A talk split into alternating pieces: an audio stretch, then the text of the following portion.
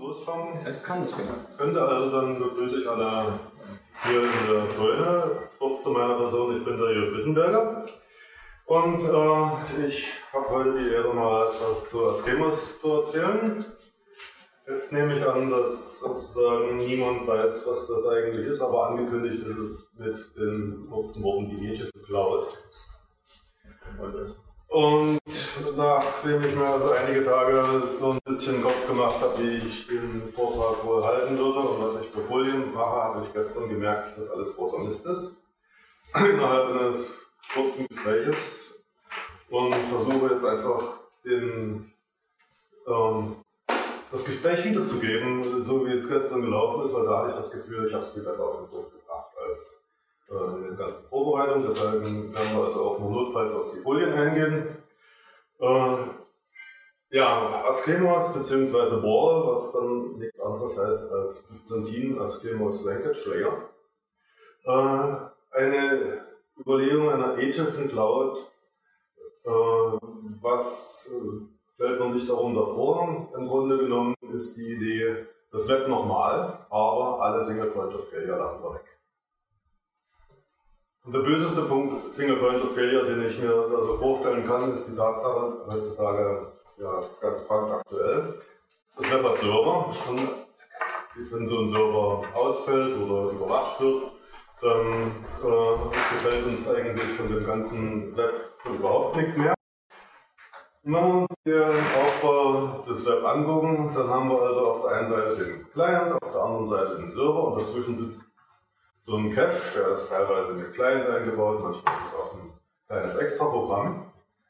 Und kein Mensch auf der Welt hat es eigentlich je verboten, dass wir die ganzen Inhalte und aktiven äh, Inhalte und statische Inhalte, die sonst auf dem Server rumliegen, nicht eigentlich auch direkt aus dem Cache ausliefern können. Das ist eigentlich die Idee. Lasst uns also die Server, naja, wegwerfen oder sagen wir virtualisieren und die Inhalte direkt aus dem Cache ausliefern.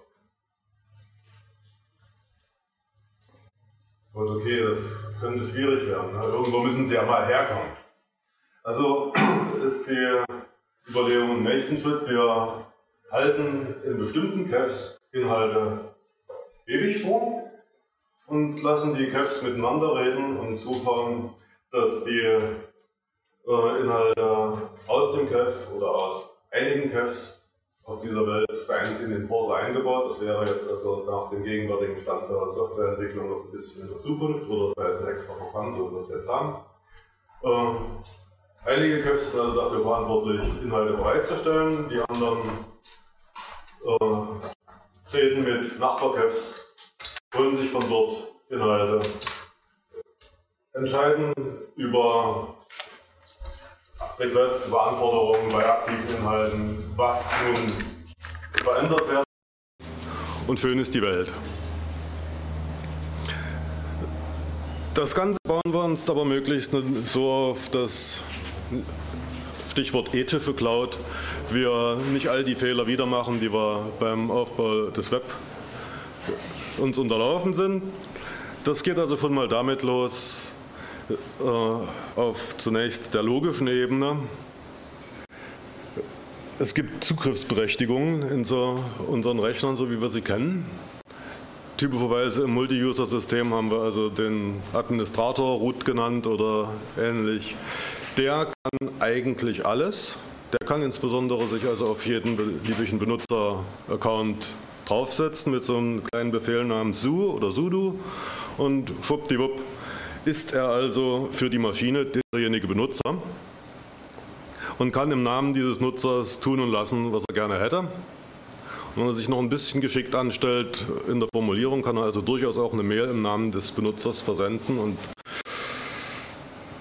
das kann böse Folgen haben, wenn man dabei mal böse denkt und sagt, ich möchte dem Benutzer schaden. Also wir merken schon ein bisschen äh, der Fokus, den ich im Weiteren lege, geht erst am Ende des gesamten Vortrags wieder dahin, dass Privatsphäre auch was mit Geheimhaltung zu tun hat.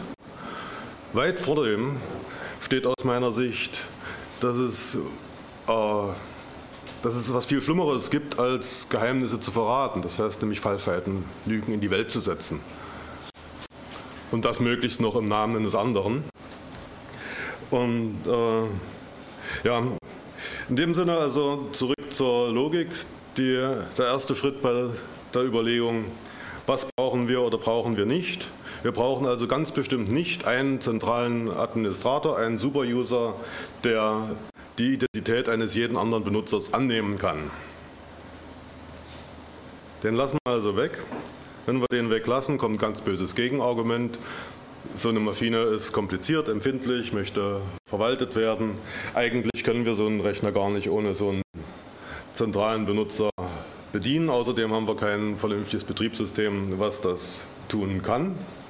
Und noch viel schlimmer, äh, wir können ja das Betriebssystem ausschalten, der Festplatte ausbauen, mit einem anderen System auf die Platte zugreifen und daran rumfummeln, so viel wir wollen.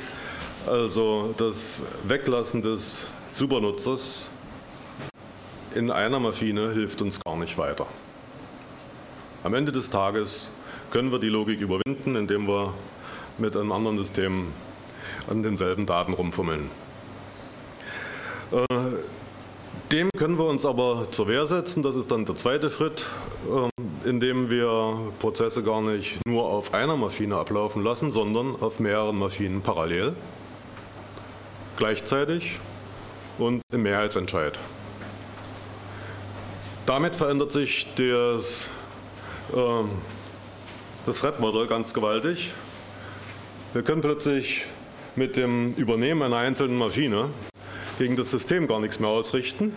Wir möchten bitte schön, sagen wir, wir haben fünf solche, ich habe sie vorhin Caches genannt, fünf Maschinen, auf denen ein Prozess läuft, dann ist es notwendig, dass wir drei davon gleichzeitig verändern, wenn wir irgendwas an dem Prozess, so wie er sich letzten Endes für den Beobachter darstellt, verändern wollen in der Realität. Damit sind wir also an der eher physischen Seite des Problems angekommen. Wie muss man sich das vorstellen? Es laufen also tatsächlich mehrere solche Maschinen parallel. Jede Anwendung, äh, jede Anforderung, die wir mit dem Browser stellen, geht auf unseren persönlichen Cache-Knoten, wird von dort auf die anderen zuständigen Knoten verteilt die einigen sich, was für ein Vorgang jetzt stattgefunden hat. Sagen wir, ich schicke eine Nachricht an, hallo, ich habe hier um 11.15 Uhr einen Vortragsslot für dich, äh, komm doch mal bitte vorbei. Da gibt es also für meinen Postempfänger fünf Maschinen oder sieben oder neun. Also ich nehme jetzt nicht ganz ohne Grund immer ungerade Zahlen. Es geht theoretisch auch mit geraden, aber es ist nicht ganz so praktisch, weil im Mehrheitsverfahren es dann doch notwendig ist, zwei Drittel plus eins äh, Maschinen zu überzeugen, dass die Nachricht ankommen soll. Ja, dann einigen die sich, dass die Nachricht in, mein, äh, in meine Inbox geschrieben wird.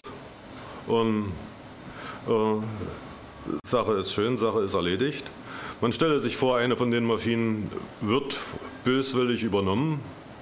Ja, Ausgelesen kann sie dann werden. Man kann mir durchaus nachvollziehen, dass ich die Nachricht bekommen habe. Das Hineinstellen einer falschen Nachricht im Namen des Absenders wird schon wesentlich schwieriger, weil was passiert im Zweifelsfall, wenn ich das Gefühl habe, dass die Maschine kompromittiert ist, dann installieren wir sie halt neu, geben ihr das entsprechende Zertifikat wieder, dass es sich im Netzwerk ausweisen kann als diese Maschine. Dann resynchronisiert sie sich auf den Zustand von den anderen und die Fälschung ist schlicht und ergreifend nicht mehr wirksam. Weg. Wird überschrieben im Resynchronisationsprozess. Ähm kann ich mal eine ungefähre Vorstellung bekommen, wie viel Zeit ich jetzt schon verbraucht habe? Zehn Minuten. Ja.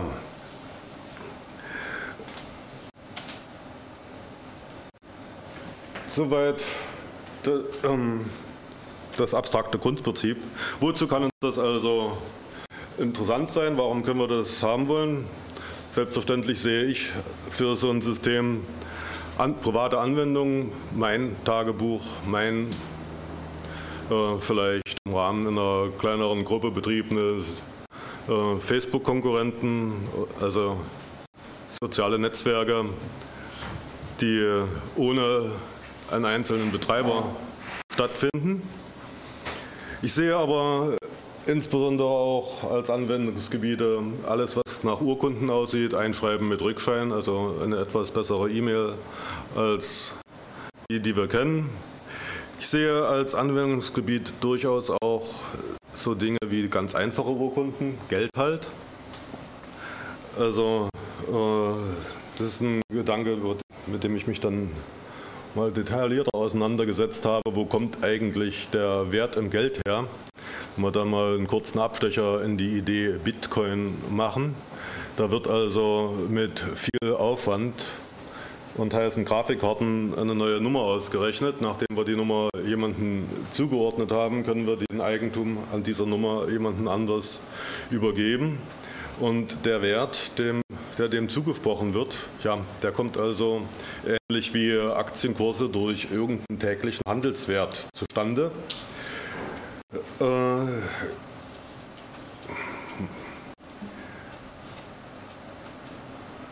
Bitcoin heißt Bitcoin im Sinne von Geld. Es ist von eher eine Münze, ja. Eine Münze funktioniert genauso. Mit viel Aufwand wird irgendwas geschaffen, was schwer nochmal wiederherzustellen ist. Der Wert, den das Ding haben soll, der wird ihm von außen zuerkannt. Geld in dem Sinne, wie Währungssysteme entstehen, die stabil funktionieren, kann man so eigentlich nicht bauen. Ein schönes Beispiel, oh, kann man bitte einer aufpassen, dass mir das Tier nicht wegläuft. Elisa, bleib hier. So ist fein. Ähm, ein schönes Beispiel, wie Währungssysteme sozusagen von Grund auf gebaut werden können, war so der Wirtschaftsboom der Nachkriegszeit in Deutschland. Die haben das anders gemacht. Die haben das gemacht mit Wechseln. Die haben also damals eine Urkunde unterschrieben. Äh, ich zahle dir in so und so vielen Tagen an jener Stelle den folgenden Betrag und kriege dafür schon mal die Ware. Das wurde ein, zweimal weitergegeben, so ein Schein. Und dann stehen dort mehrere Leute in der Kette derer, die den Wechsel gezogen haben, in der sogenannten Ehrenschuld. Und sollte also irgend derjenige, der den Wechsel als letzter angenommen hat, nicht zahlen können, was bei jeder Zahlung ja passieren kann, dann geht die Kette nach vorn und jeder in der Reihenfolge steht also in der Ehrenschuld. Der einzelne Zahlenwert, der dort also letzten Endes äh, auf dem Wechsel drauf gestanden hat, ist zwei, drei mehrfach besichert. Am Ende dadurch, dass derjenige, der den Wechsel angenommen hat, sich angeguckt hat, kann derjenige das denn jemals zurückzahlen? Hat er denn so viel Produkte gekriegt, Häuser in der Hinterhand, vielleicht noch ein Grundstücksauto. Es wird also bewertet, ob die angegebene Summe am Ende gezahlt werden kann. Und schwuppdiwupp, nachdem man das also zweimal gemacht hat, konnten die Banken den Wechsel in Zahlung nehmen, ihren kleinen Obolus an Verdienst auch noch runterrechnen und dafür Geld ausgeben. In dem Sinne hat das Geld auch dann wirklich einen wirtschaftlich besicherten Wert und plötzlich entstehen auch realistische Werte, realistische Zahlen hinter dem Geld. Äh, Voraussetzung dafür ist aber eben, dass in dem ersten Schritt dieser ganzen Geschichte, wo das Geld entsteht, nicht so wie bei Bitcoin erstmal eine Nummer mit viel Aufwand und dann ist sie von vornherein äh, schön kryptographisch verschlüsselt und anonym. Das kann man im zweiten Schritt machen, wenn man das Geld einmal hat. Aber im ersten Schritt, um das Geld zu besichern, braucht es eben Urkunden, wo drauf steht Meier Müller-Schulze am 2. Oktober an diesem Ort diesen Betrag zurückzahlen. An der Stelle ist Geld noch nicht anonym, es ist auch noch kein Geld, es ist also zu dem Zeitpunkt noch ein Wechsel. Und dafür braucht es Urkunden und diese Urkunden möchte ich bitte wirklich sicher haben können. Das ist also ein so ein Punkt, wo ich ein Astemo-System als sehr gut funktionierend mir vorstellen könnte, weil bis dato die Wechsel sind also in den 70er Jahren laut Wikipedia deshalb aus der Mode gekommen, weil sie sich elektronisch haben so schlecht verarbeiten lassen. Es ist eine Besitzurkunde, ich muss sie haben, ich muss das Eigentum an dieser Urkunde nachweisen können. Wenn ich das elektronisch mache in der Technik, die man also bis dato zur Verfügung hat, dann gibt es dort einen Administrator, da gibt es dort die Möglichkeit, die Festplatte rauszunehmen, da gibt es tausend Varianten, warum diese Urkunde in ihrem Wert, sagen wir die Kommastelle, verfälscht worden sein könnte, seitdem sie ausgestellt worden ist. Und damit ist das ganze Verfahren auf diese Weise ein Geld oder einen urkundlich besicherten Wert zu schaffen nicht tauglich. Mache ich das aber in dem von mir angedeuteten Verfahren dezentral in sozusagen den Caches der beteiligten Leute, ja, dann wird das schon wesentlich schwieriger, weil sagen wir, ich möchte also dem Peanut einen Wechsel ziehen, dann suche ich mir noch einen Dritten hier im Raume und sage, du bist jetzt noch Zeuge für die ganze Geschichte. Dann hat er ja, uns schon einmal gesehen, äh, ist also in keiner Weise parteiisch zunächst mal. Er wird den Wechsel nicht gegen seine Interessen verändern, ich werde ihn nicht gegen meine Interessen verändern. Es ist also schön gut verteilt, dass falls einer jetzt auf die glorreiche Idee kommt, das, was er sowieso kann, seine Maschine verändern kann er definitiv ausschalten, gerade kein Strom dran, ändern, daherkommen, auf meinem Schein steht ein anderer Betrag, ein anderer Zeitpunkt. Hm, dann gehen wir halt vor den Kadi, zitieren den dritten Mann heran, was steht bei dir? Und die Frage ist geklärt. Das geht also am Ende weiter bis hin zu den berühmten Wahlcomputern, die ja dann auch nicht viel anders, halt den Rand, auch nicht viel anders funktionieren würden. Äh, bei dem Wahlcomputer muss ich noch eins dazu sagen, funktioniert also bestimmt nicht so, wie indem das Modell, was ich gerade genannt habe, jede Partei bekommt, also jeder Wähler sozusagen bekommt eine, so einen Kef und dann einigen die sich alle in irgendeinem Mehrheitsentscheid. Das geht nach hinten los, weil das Finden einer solchen Mehrheitsentscheidung ist ein quadratischer Algorithmus in der Komplexität. Ich nehme an, das sagt also jetzt jedem was, was ich mit quadratisch an der Stelle meine. Das heißt, wenn wir 80 Millionen Wähler haben, dann haben wir 80 Millionen mal 80 Millionen Requests dort zu, gegenseitig zu verschicken und bis die sich alle einig werden, das funktioniert nicht. Was aber durchaus funktionieren kann, ist, wir nehmen jeweils sieben Wahlbüros, die werden kurz vor Beginn der Wahl zusammengefalten, also ausgelost, welche jetzt zusammengehören, würden diese sieben jeweils gegeneinander übers Netz verfalten, über ein sagen wir VPN, hoffen wir, dass wir die noch sicher genug behalten können. Gab es ja nun gerade in den letzten zwei Tagen böse Nachrichten, dass das nicht mehr funktionieren könnte. Das wäre fatal. Also da braucht man eine Lösung für. Wir möchten also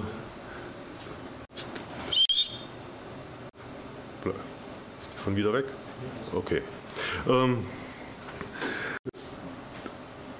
wir würden also, sagen wir jeweils sieben Wahllokale sich gegenseitig besichern lassen. Dann könnte man auf diese Weise durchaus auch noch äh, einen Wahlcomputer bauen für genau eben diese sieben Wahllokale. Und das mit den nächsten sieben Wahllokalen wieder. Nach der Wahl wird das Ganze zusammengerechnet. Sieben ist keine schwierige Zahl. Meine persönliche Homepage läuft zurzeit auf neun Maschinen. Und äh, wenn ich also irgendwas in meinen Kalender eintrage, dann ist das ein Mausklick und eine halbe Sekunde später ist die Seite wieder da zurückgekommen und der, äh, der Inhalt steht. Ne? Ja, das wäre also die Frage, wozu? Das kommen wir also langsam zu der Überlegung, wie. Ja, das Ganze muss also vertra ohne Vertrauen funktionieren.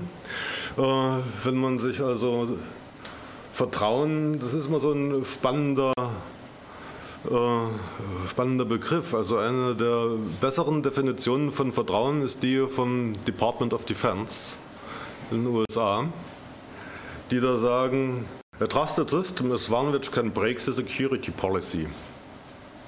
Es wird also Vertrauen über die Möglichkeit definiert, die Sicherheitspolitik, die Überlegung, wie, was besichern wir an irgendeiner Stelle, brechen zu können.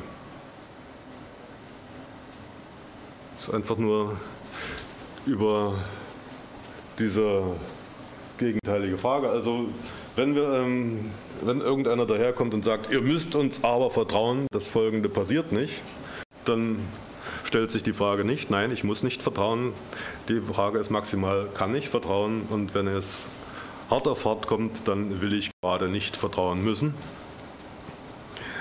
Ja, äh, hier habe ich also nochmal versucht, ein bisschen die Sache, die ich vorhin in den Raum hinein beschrieben habe, darzustellen. Also ein Nutzer in dem Schemosystem hat, arbeitet quasi in der Regel, arbeitet quasi in der Regel äh, über einen Webbrowser oder über ein ja, derzeit WebDAV-Filesystem.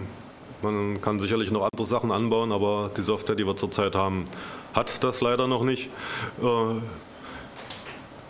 über Verzeichnisse oder Webinterfaces an Objekten, seien sie eben im Filesystem, sei es eine Datenbank, also unter anderem macht die Software zurzeit ein SQLite, habe ich verwendet, äh, repliziert das also in byzantiner Abstimmung über das Netzwerk. So, jetzt muss ich aber wirklich das Ding ein bisschen versuchen aus dem Wege zu lassen, oder? Der Nutzer kommuniziert also über den Browser mit einer virtuellen Anwendung. Das soll ich mir das ein bisschen mitnehmen? Genau, ich kann es ja mal versuchen. Kannst ja versuchen mitzunehmen. Geht das so noch? Der Nutzer kommuniziert also über den Browser mit einer virtuellen Anwendung. Die Anwendung läuft aber tatsächlich sozusagen äh, in mehreren Kopien auf kleinen Maschinen. Jetzt habe ich keine mitgebracht, aber effektiv sind das zum größten Teil in der Praxis bei uns solche kleinen Plug-Computer, die irgendwo an der ADSL-Leitung zu Hause äh, mit angesteckt sind.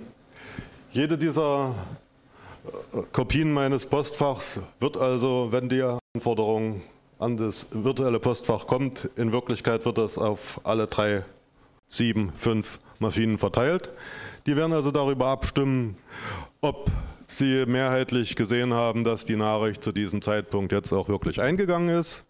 Und dann wird der mir Nächste normalerweise die Antwort äh, mit dem neuen Postfachinhalt oder mit dem für den Absender, ja, äh, Nachricht wurde verschickt, wieder an den äh, entsprechenden Benutzer zurückführen. Das hat ein paar interessante Konsequenzen, wenn man sich jetzt überlegt, wie eigentlich Spuren oder was eigentlich für Spuren auftreten, wenn ich äh, eine Kommunikation im Netz beobachten will. Also zwischen den Maschinen und auch von der Maschine von meinem eigenen persönlichen Cache aus, der die Sache initial betreibt, sehen wir also SSL-Verbindungen. Die können wir jetzt schlecht aus der Welt bringen, die sind von außen zu beobachten.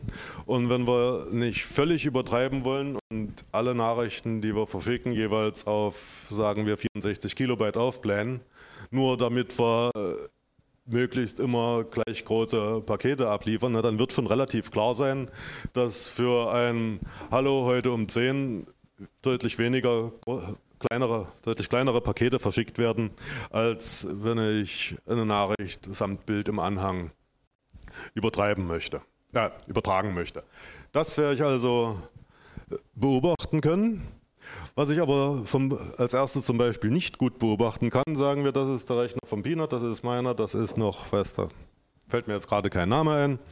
Äh, also A schickt eine Nachricht an B, es gibt, wird diese Nachricht aber übertragen an B, an C, an D und an E. Wer hat jetzt hier mit wem kommuniziert? Die Frage lässt sich allein aus dem Beobachten des Netzwerkverkehrs schon mal nicht mehr beantworten. Also es fallen ganz andere Metadaten an. Außerdem wird, wenn wir jetzt mal kurz das Protokoll äh, ansprechen, was in der Praxis passiert. Das ist also ein Protokoll, das läuft in zwei Stufen ab. Nachricht kommt rein, jeder sagt jedem anderen Server, ich habe die folgende Nachricht gesehen. Dazu reicht es jetzt aus, dass er nicht die ganze Nachricht kopieren muss, ein Hash von der Nachricht zu nehmen und zu sagen, ich habe also Zeit mit folgendem Hash eine Nachricht gesehen, hast du die auch gesehen? Dann sagt der andere, ja, habe ich gesehen. Das heißt, es geht also wieder von jedem an jeden eine Nachricht, habe ich gesehen. Aus meiner einen Nachricht wird also in einer größeren Anzahl von Maschinen aus dem Netz eine Kommunikation jeder gegen jeden und dann kommt eine Nachricht zurück. Die Antwortnachricht, die kommt von meinem Cache zu mir. Die geht also gar nicht unbedingt oder in der Regel überhaupt nicht über ein Netz außerhalb meiner eigenen Maschine oder zumindest meines eigenen lokalen Netzwerkes und ist damit also auch relativ schlecht zu beobachten.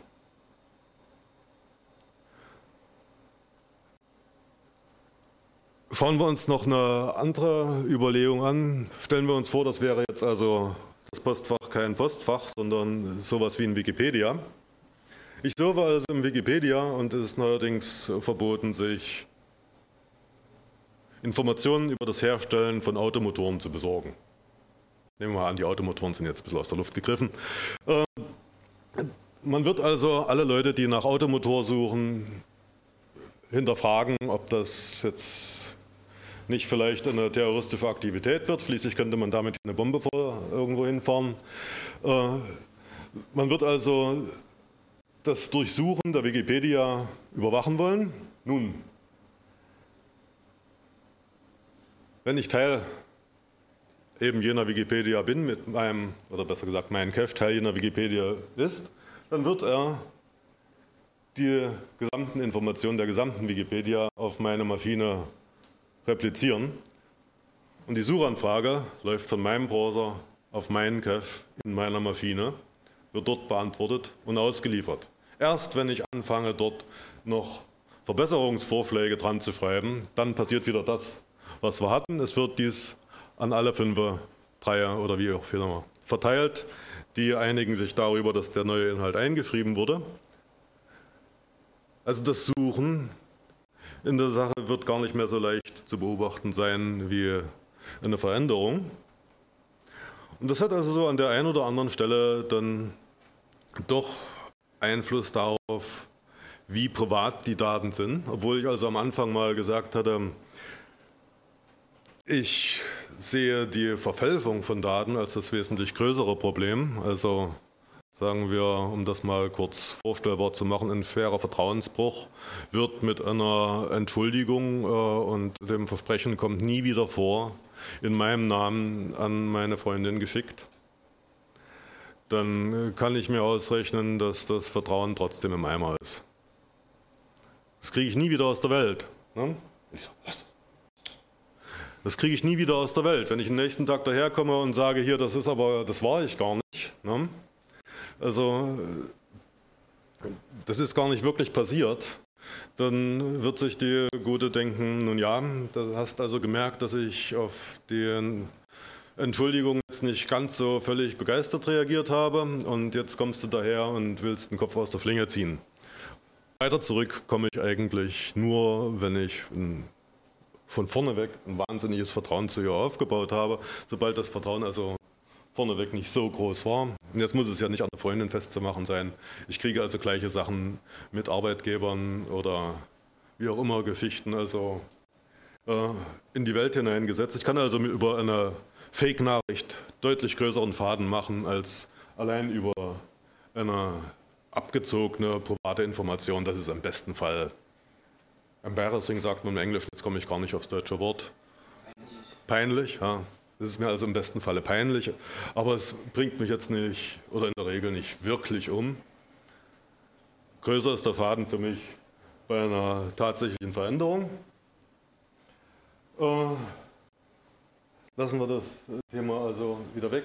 Ähm, Nichtsdestotrotz, die Sache mit Nachrichten, äh, habe ich die Nachricht erhalten oder nicht, konnte ich, musste ich das wissen können oder nicht, All solche Informationen lassen sich natürlich heutzutage, wenn ich einen E-Mail-Verkehr beobachte, wunderschön sehen.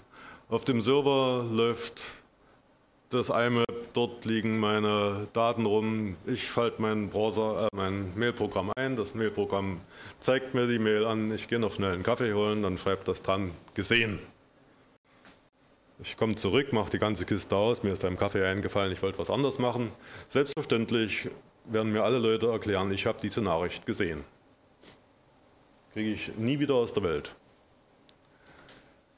Verteile ich die Sachen ein wenig auf diese Art und Weise, dann sehen wir, dass das Abrufen der Nachrichten gar nicht mehr nach draußen kommt. Das kann nicht überwacht werden.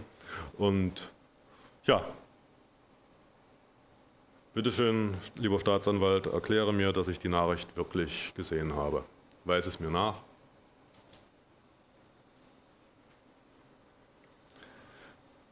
Erkläre mir, dass ich nach Ottomotor gesucht habe. Ja, weise es mir nach, bitte. Geht nicht. Gut, also das ist die Überlegung. Jetzt bin ich hier durch den Foliensatz, den ich vorbereitet hatte, insofern durch. Ich habe sicherheitshalber noch einen zweiten mitgebracht, falls ich äh, irgendwelche Dinge vergessen habe. Das ist also jetzt sind Folien aus dem umfangreicheren Vortrag dazu. Ähm, eine Sache ist mir mitten beim Reden schon klar geworden, was ich noch vergessen habe, was ich selbst für relativ wichtig finde. Das ist die Frage, ich hatte vorhin angesprochen, ja, den Superuser nehmen wir aus dem System. Ja, wie verteilen wir denn aber dann noch Berechtigungen im System? Das ist eigentlich eine der am Anfang der ganzen Überlegung stehenden Sachen gewesen. Ich möchte ja trotz alledem, dass ich nun keinen Superuser habe, trotzdem imstande sein, dem einen, der Sekretärin zum Beispiel, den Zugriff auf meinen Kalender und zwar auch schreibend genehmigen können. Ich möchte, dass mein Arzt durchaus noch in meine Krankenakte gucken kann. Ich würde aber gerne zum Beispiel auch selber in diese Krankenakte hineinschauen dürfen. Und ich möchte vielleicht nicht zwingend, dass der Arbeitgeber in die Krankenakte gucken kann. Wie organisiere ich die Geschichte? Das läuft also dann letzten Endes, hm, läuft das jetzt so, wie ich mir das denke?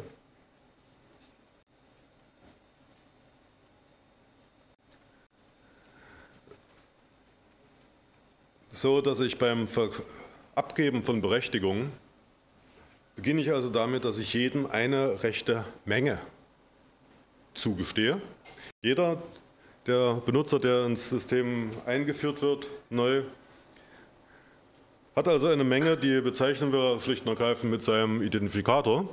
Und äh, was ihm möglich wird durch das rechte Verwaltungssystem, ist eine Teilmenge, und zwar eine echte Teilmenge an Berechtigungen in irgendeiner Form weiterzugeben. In der Praxis sieht das dann so aus, dass wir das aufschreiben wie ein Pfad. Ne? Also mein Identifikator Schrägstrich, der Identifikator für diese Supermenge, das kann ich an irgendeinen anderen weitergeben. Und da das Schöne von Mengen ist, wir können die endlos teilen. Und ich brauche nur einzuhalten, dass diese echte Supermenge, äh, echte Teilmenge nur weitergegeben werden kann.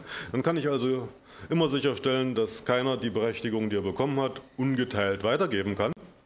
Damit kann ich also eine Berechtigung vergeben und sicher sein, dass derjenige sie nicht missbräuchlich in die ganze Welt gibt. Und wenn es mir doch irgendwann mal geschehen ist, dass ich eine Menge, also eine Berechtigung vergeben habe, derjenige war nicht sonderlich vertrauenswürdig, hat damit Unsinn getrieben, nun ja, dann verzichte ich auf das Rest, auf das Ding, weil tut mir nicht weiter weh. Die Restmenge, die ich noch habe, kann ich endlos teilen und in Zukunft endlos weitere Berechtigungen vergeben. Auf die Weise habe ich also eine Möglichkeit, äh, die Berechtigungsverteilung zu organisieren und schaffe eine Sache, die sehr spannend ist eigentlich.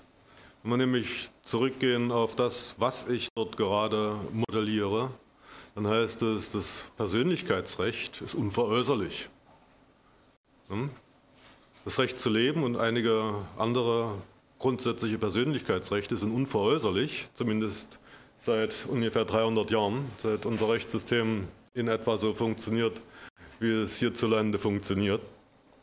Und wenn ich sowas in im Computersystem modellieren möchte, na, dann möchte ich diese Regel mindestens als erstes Mal einhalten können. Das machen eigentlich alle Systeme bis dato ein bisschen falsch. Die haben meistens irgendwo die Möglichkeit, einen weiteren Super-User einzuführen oder irgendwie die gesamte Rechtemenge, die einer hat, auf einen anderen übertragen zu können. Und das ist fatal. Weil genau diese Möglichkeit führt dazu, dass ich dann, sei es Phishing, sei es Social Engineering, sei es, äh, ja, ich verarsche den zu Deutsch gesagt, denjenigen, dass er mal versehentlich auf die Idee kommt, einen solchen Vorgang auszulösen, dann habe ich eine bestimmte Berechtigungsmenge erhalten. Und das ist nicht nur in Computern so, das funktioniert ganz genauso auch mit Systemen der Schlüsselausgabe für Räume in der physikalischen Welt. Wenn ich einmal den Schlüssel bekommen habe, mit dem ich in die Schlüsselausgabe rein kann und die Chance hatte, den zu kopieren, na, dann können die dort neue Regeln reinschreiben und neue Schlüsselausgaberegeln einhalten, solange sie wollen. Es wird Feierabend, die Leute gehen nach Hause, ich komme und kläre das Problem. Bis sie gemerkt haben, dass es so ist, dann taufen sie das Schloss wieder aus. Das ist dann halt äh, der Moment, wo das aufhört. Ja, das ist also die Sache mit der auf der logischen Seite, wie kann ich also die Grundrechte und Geschäftsfähigkeiten bewahren in solchen Systemen. So, jetzt, äh, ja, das war das, was vorhin schon nicht ging, da haben wir das nochmal formal gemacht. Wenn es jemand äh, schnell abfotografieren will, ich möchte jetzt nicht den gesamten Formelsatz ähm, durchbringen. Gut, das ist jetzt nur noch das, was ich eigentlich schon gesagt hatte oder vielleicht nochmal explizit hier erwähnen möchte. Natürlich verspricht sich von einem solchen Askemo-System keiner eine hundertprozentige Sicherheit. Im Gegenteil sogar. Äh, was ich ja durchaus an der Cloud als solcher gut finde, ist, dass die relativ ausfallsicher ist. Selbst wenn meine Maschine ausfällt, äh, ist immer noch was da. Das wollte ich ja aufheben. Das kriege ich natürlich in dem Verfahren, wie wir es hier ansetzen, durchaus hin, indem ich die Sachen mehrfach ablaufen lasse. Dann ist es mir egal, meine Maschine fällt halt aus. Ich meine, man stelle sich das vor. Da ist also so ein Steckernetzteil großes Gerät mit einer 2,5 Zoll Festplatte neben meiner DSL-Anschluss angebracht. Ne? Also irgendwann tragen wir mal einen Schrank um und haben nicht richtig aufgepasst. Dann macht das kurz Batsch. Die Maschine ist im Eimer kein Mensch hat eine ordentliche Sicherheitskopie gemacht, das ist ja sowieso immer das Problem. Und schon gleich gar nicht hat er die Sicherheitskopie auch wirklich ausprobiert, ob sie nach dem Einspielen wieder funktioniert. Ne? Äh, das, diese ganze Problematik fällt mit so einem Askemo-System natürlich ein bisschen unter den Tisch, weil jede von den Sicherheitskopien wird ständig mitgebraucht, um die äh, Zweidrittelmehrheit zu erreichen, die im Abstimmungsvorgang eben notwendig ist, um ein neues Datum anzunehmen. In der Praxis sieht es tatsächlich so aus, aus irgendeinem Grunde ist irgendeine Maschine immer weg. Also nicht zu 100 Prozent, aber irgendeine fehlt immer mal. Also ob es die beim Peanut ist, ob es die bei meinen Eltern ist, aus irgendeinem Grund sind die mal weg. Ich kann es dann auch gar nicht feststellen. Ich sitze also irgendwo am anderen Ende der Welt. Äh, ich komme auf die Maschine von außen mit SSH nicht drauf. Ich kann nicht immer sicher sagen, ob sie überhaupt noch am Strom hängt wie soll ich diagnostizieren, was die für einen Fehler hat? Das mache ich nicht. Ich rufe den an, ich sage, zieh mal Netzstecker, stecken die da rein.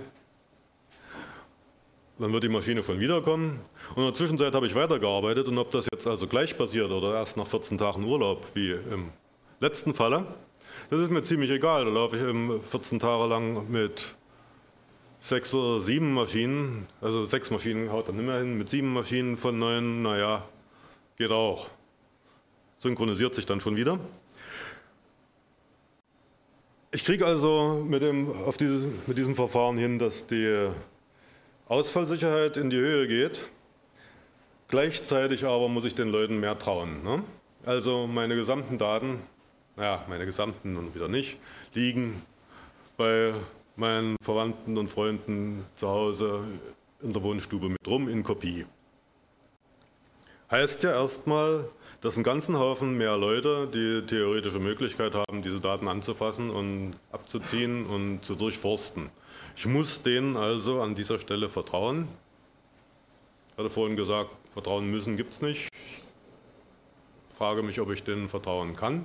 Das kann also einerseits sein, dass ich ihnen die technische Fähigkeit, die Sachen abzuziehen, gar nicht zutraue. Das kann andererseits sein, dass ich auf ihr Versprechen vertraue.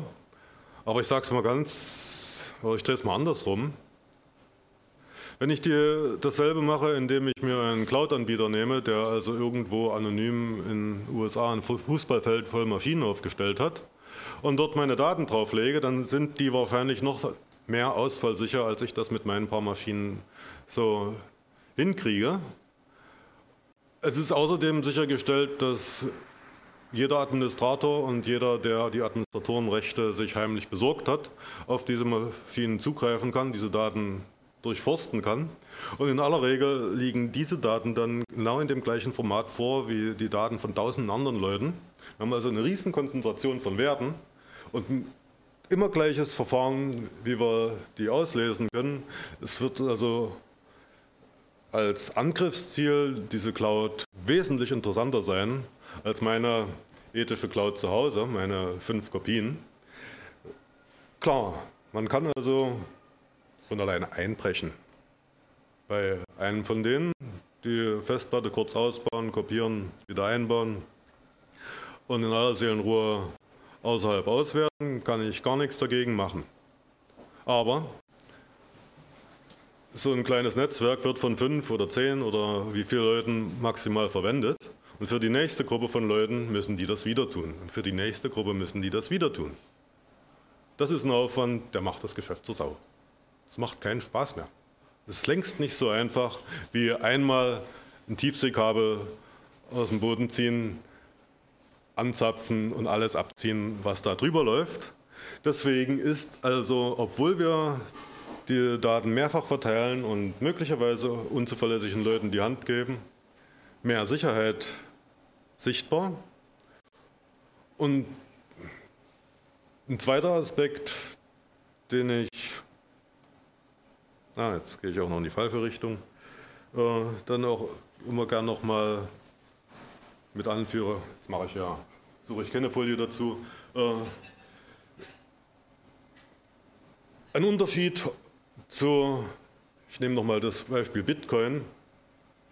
In Bitcoin sind alle Daten, wer hat welche Überweisung an wen geschickt, in einem großen und ständig wachsenden Datenspeicher, der auf alle Maschinen repliziert wird, auf, die, auf denen Bitcoins zumindest äh, Bitcoin Mining stattfindet, also wo neue Bitcoins geschaffen werden. Das heißt, alle, die können, müssen die Daten nachvollziehen können, um sicher sein zu können, dass dieses neue Bitcoin jetzt auch wirklich echt und ordnungsgemäß übertragen worden ist. In dem Schema-System läuft das nicht ganz genauso, sondern pro Objekt, pro Datenbank wird festgelegt auf diesen vier oder fünf Maschinen, sieben Maschinen, neun Maschinen liegt ein Original und alle anderen müssen dann eben in eine Art internes DNS hineingreifen, sich diese Maschine heraussuchen oder eine von den Maschinen heraussuchen, diese befragen, wenn sie eine Antwort zu dem Thema haben wollen und kriegen die Antwort, so sie durch die entsprechenden Berechtigungstests hindurchgekommen sind. Äh, es wird also nicht alles überall hin repliziert und damit deutet sich dann also auch die Lösung für das Problem an, was ist denn nun, wenn ich tatsächlich ja, Daten zu unterschiedlichen Themen habe, sagen wir meine Einkommensdaten, die kann ich eigentlich relativ problemlos mit meinem äh, Arbeitgeber gemeinsam halten. Sehe ich keine Schwierigkeiten drin, der kriegt garantiert raus, wie viel der mir Lohn zahlt. Da, ne? Also zwangsläufig. Und meine äh, Krankendiagnose, die kann ich durchaus gemeinsam bei meinem Arzt halten. Aber kein Mensch hat mir befohlen, dass ich meine Krankendiagnose auch äh, meinem Arbeitgeber mit abliefern muss. Ich würde also in der Praxis für bestimmte Themen jeweils ein Quorum, eine Teilmenge aus den Maschinen des Netzwerkes nehmen und sagen, ihr fünf für das Thema, ihr fünf für das Thema. Und dann wird also das Problem für denjenigen, der nun durch Einbruch, der hat also meinethalben mitgekriegt, okay, der teilt seine Daten mit seinem Arbeitgeber. Ich gehe also beim Arbeitgeber, das ist einfacher, äh, mit der Reinigungskraft mal an der Maschine vorbei, ziehe die ab und dann habe ich alles gekriegt und dann suche ich durch und suche nach den Krankendiagnosen. Ha, Pech gehabt. Die waren auch geschert, aber halt in einer anderen Gruppe. Das ist also äh, ja, genau hier das, was ich hier sogar angedeutet habe. Schön, dass ich die Folie zufällig hatte. Also man würde äh, in dem, was jetzt hier als My Home Incorporation angegeben ist, die Zuhause-Daten haben und die äh, anderen Dokumente, die offiziellen Dokumente halt auf der rechten Seite des Schirms. Und auf diese Weise hat keiner gesagt, dass auf irgendeiner Maschine jemals alle Informationen landen. Ergo ist also auch kein Angriff in dem Sinne wirklich effizient. Ja. Ah, das genau. Hier ist der. Das Stichwort, was hier jetzt also noch mit dabei steht, ist hohe Wertkonzentrationen vermeiden. Das ist genau das, was ich damit meine. Wenn ich als Kontrast dazu mal die elektronische Gesundheitskarte anführe, da gibt es also schlussendlich einen Schlüssel, einen Secret Key, mit dem das Ganze aufgemacht werden kann. Der wird von was irgendein Staatssekretär oder so äh, verwaltet. Ich sage es mal so, ich möchte nicht seine Tochter sein. Ich brauche gar keinen elektronischen Angriff. Für eine derartige Wertkonzentration bei dreieinhalb Milliarden oder was dort sich aus... Nee, es war mehr. Wir haben acht Millionen, dreieinhalb Milliarden waren das, glaube ich, wenn ich jetzt so aus dem Kopf... Das sind gigantische Summen, die dort also als Wert sich in diesem Schlüssel dann äh, widerspiegeln. Ja, wenn ich also einen solchen Wert besichere mit einer mit RSA-Key, da kriege ich das große Kopfschütteln, aber für meine paar Daten. Ja, also äh, auf der einen Seite kann ich nicht nachvollziehen, dass die Leute sagen, äh, ich habe nichts zu verbergen, aber auf der anderen Seite, ein Stück weit haben sie recht, meine paar Daten mit dem Aufwand zu knacken, den man also treiben muss, das wird sich für, für niemanden so richtig lohnen. Jo, Soweit, damit bin ich jetzt erst einmal durch. Haben wir noch ein paar Minuten für Fragen oder gibt es überhaupt Fragen? Was ich nie verstanden habe im System ist das mit den Launen. Mit den Launen. Weil man sagt, es eigentlich ja, ja. ja gar kein Passwort, sondern du kannst ja. Jetzt merken wir also von, dass ich mit dem Peanut schon mal über das Thema gesprochen habe. Äh, also das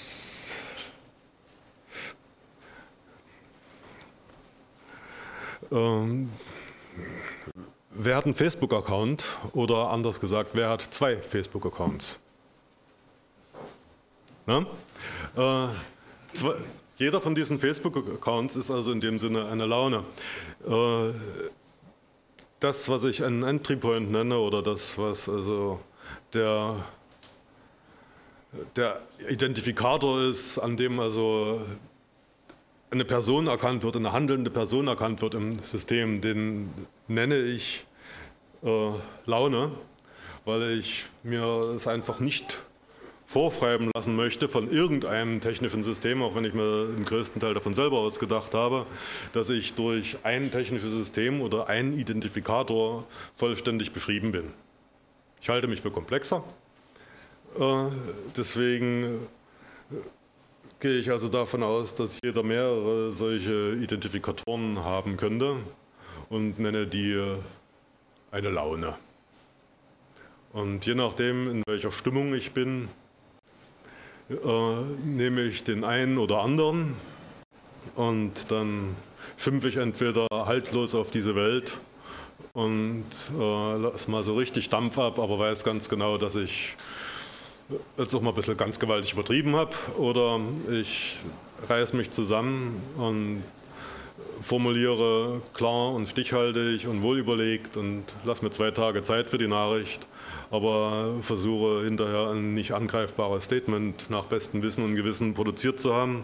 Und für diese beiden unterschiedlichen Anwendungen verwende ich unterschiedliche Launen, unterschiedliche Identifikatoren und baue damit eine unterschiedliche Reputation auf. Das wäre also das, was ich mit Laune meine an der Stelle. Im Prinzip kann man auch Reputation sagen. Läuft mein Hund davon wieder weg? Schön.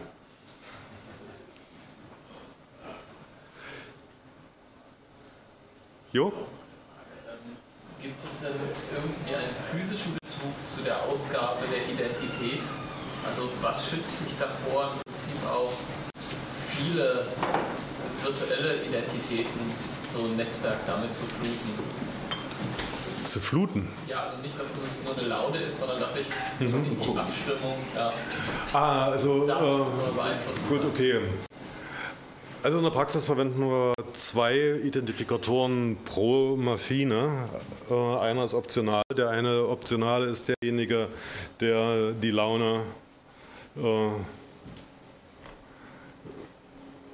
aus, ausdrückt, bezeichnet. Und der andere bezeichnet das Repository, also den Datenklumpen, der sich da im Netz bewegt. Und äh, ich habe mal hier einen Browser irgendwo. Hm? Ah ja. Äh, vielleicht zeige ich das dann tatsächlich mal ein bisschen.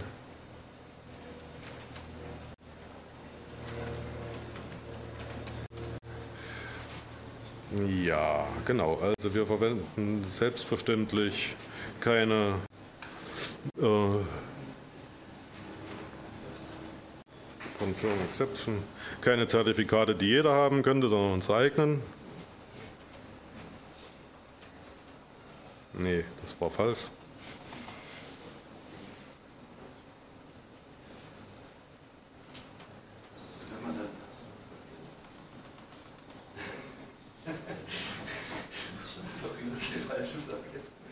Äh, gebt mir eine Sekunde.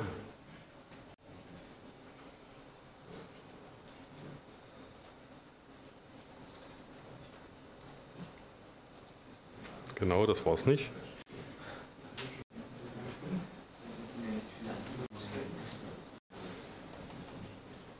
Hm. Mist. Okay, ich kann es.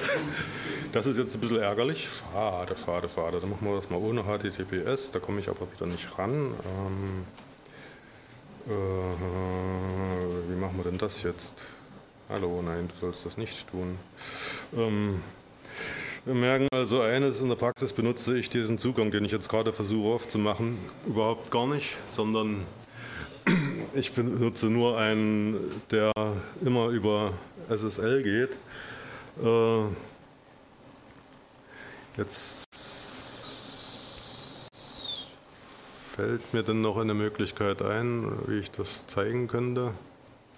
Mal schauen, ob mir noch was einfällt. Lassen wir jetzt erstmal so stehen. Ähm, Gib mir jetzt die Frage nochmal, ich bin durcheinander gekommen. Äh, ja, die Sibyl-Attack war die Frage. Äh, beim Einführen von neuen Benutzern ins System brauchen die eine Autorität in dem System. Und ja, momentan läuft das alles ein bisschen modellhaft an der Stelle über ein X509 und eine CA. Das ist eigentlich äh, entgegen dem, der, des Konstruktionsprinzips des Systems. Besser, richtig, fertig wäre es, wenn ich mit dem Web of Trust äh, mit GBG-Signaturen arbeiten würde. Das ist also jetzt in der technischen Umsetzung nur noch nicht da. Äh, Am Ende würde dort aber genau dasselbe passieren. Es müsste also ein Identifikator in dem Zertifikat drinne stehen, dem ich traue, dass er diese Maschine repräsentiert. Und diesen Identifikator muss ich zum Beispiel meiner Startseite, zum Beispiel mein, meiner Website in, äh, in die Liste der Replikate eintragen. Und dann und nur dann wird dieses Objekt von den anderen Maschinen zur Replikation auf die, diese Zielmaschine freigegeben. Das heißt, ich kann selbstverständlich oder könnte, in dem Fall, mit, wo wir es jetzt haben mit der Single CA, hängt es an dem Betreiber der CA. Ne? Das äh, ist zwar jetzt der Fakt, aber das lassen wir mal gedanklich weg. In, Im Web of Trust wäre es also so, dass ich mit meinem neuen Identifikator ankomme und sage, hier, das ist ein, eine Maschine, da kannst du Daten gerne mit drauflegen. Dann kriege ich genügend Signaturen, insbesondere wird mir irgendwann derjenige, der seine Daten dort mit drauflegen möchte, die, diese Unterschrift, dieses Zertifikat gegenzeichnen. Das reicht immer noch nicht, um Daten dahin zu replizieren. Dann muss er noch in den Metadaten zu seiner Datenbank eintragen, diese Datenbank jetzt auch wirklich auf die neue Maschine replizieren und dann passiert es.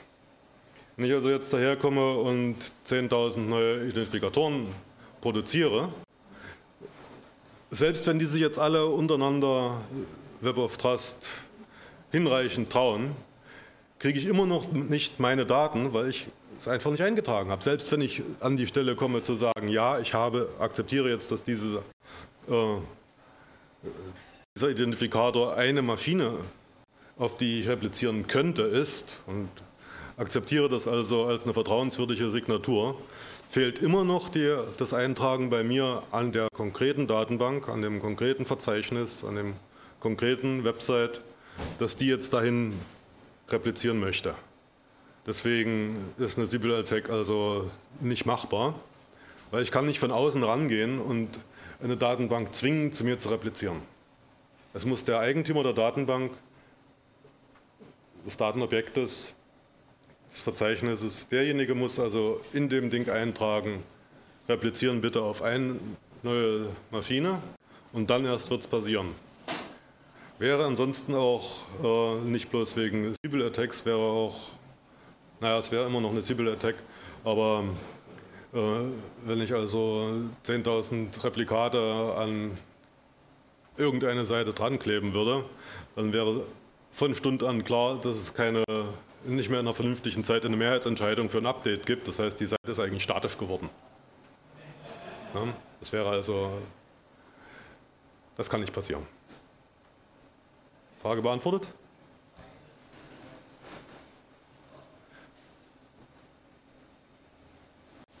Ähm, ich frage mich noch, du hast ja gesagt, du gibst eine neue Information in dein Netz rein. Mhm. Zum Beispiel ein Update deiner, deiner Webseite. Mhm. Was ich mich gefragt habe, ist an der Stelle, ähm, wie es verhindert, dass jeder dieser sieben Replikationen irgendwie sagt, ich habe ein Update und das ist jetzt die neue Information. Aha. Aha. Ja. Ähm,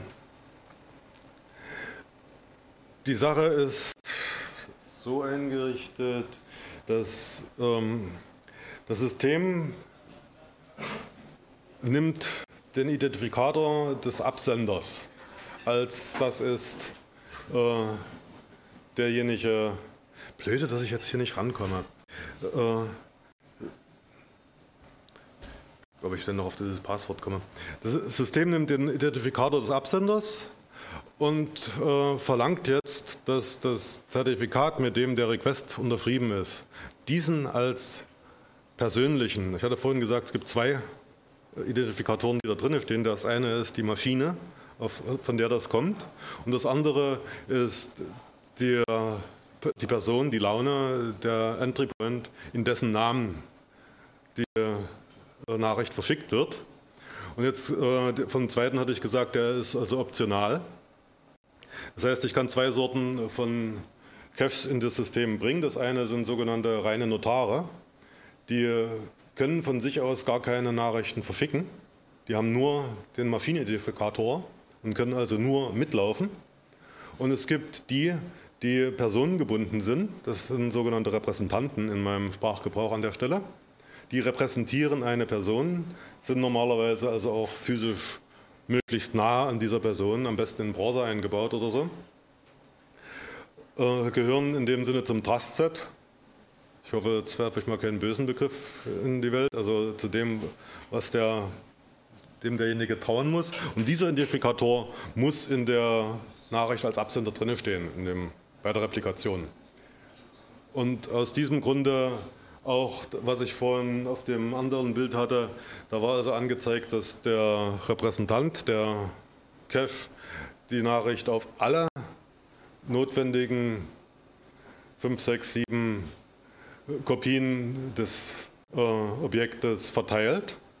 Wenn man sich die Zeichnung bei anderen Replikationssystemen anguckt, da ist es häufig so, dass der Client mit einem ersten von vielen äh, Servern oder Replikaten redet und der das dann schnell mal auf die anderen verteilt. Das ist die Schwachstelle.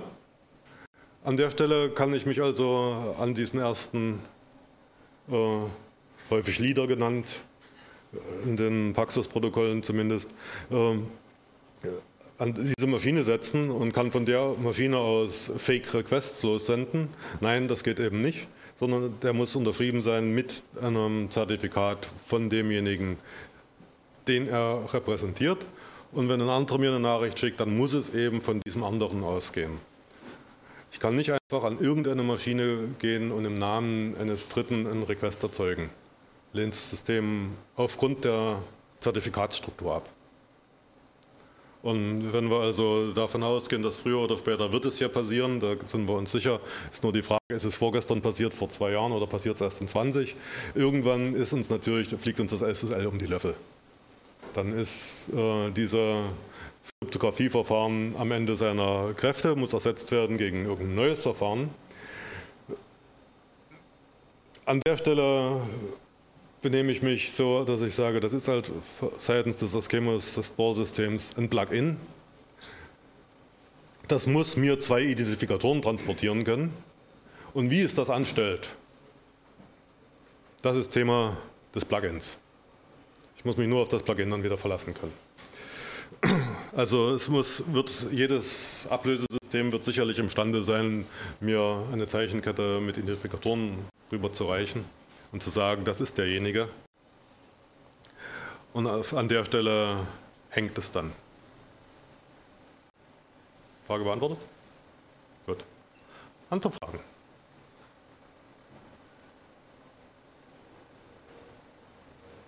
Ich kriege das Zeichen, dass ich sowieso sagen soll, die Zeit ist rum, dann danke ich mich dafür, für die Aufmerksamkeit und äh, wir sehen uns, falls es noch andere Gespräche gibt, dann später nochmal auf dem Gang.